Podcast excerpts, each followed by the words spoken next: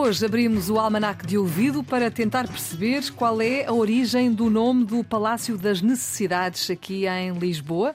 Ó Mafalda Lopes da Costa, queremos saber muito. O que é que há para dizer é sobre o Palácio isto? das Necessidades, que atualmente também alberga o Ministério dos Negócios Estrangeiros. Ora, Palácio das Necessidades, mas que necessidades? É claro que por trás destas necessidades há uma lenda. E diz-se que, a quando da Grande Peste, que se abateu sobre Lisboa, um casal de tecelões refugiou-se na Ericeira para fugir ao flagelo. E aí, durante todo o tempo em que lá permaneceu, o casal venerou uma imagem de Nossa Senhora da Saúde. Imagem esta que, quando voltaram para Lisboa, trouxeram com eles e a peste amainou.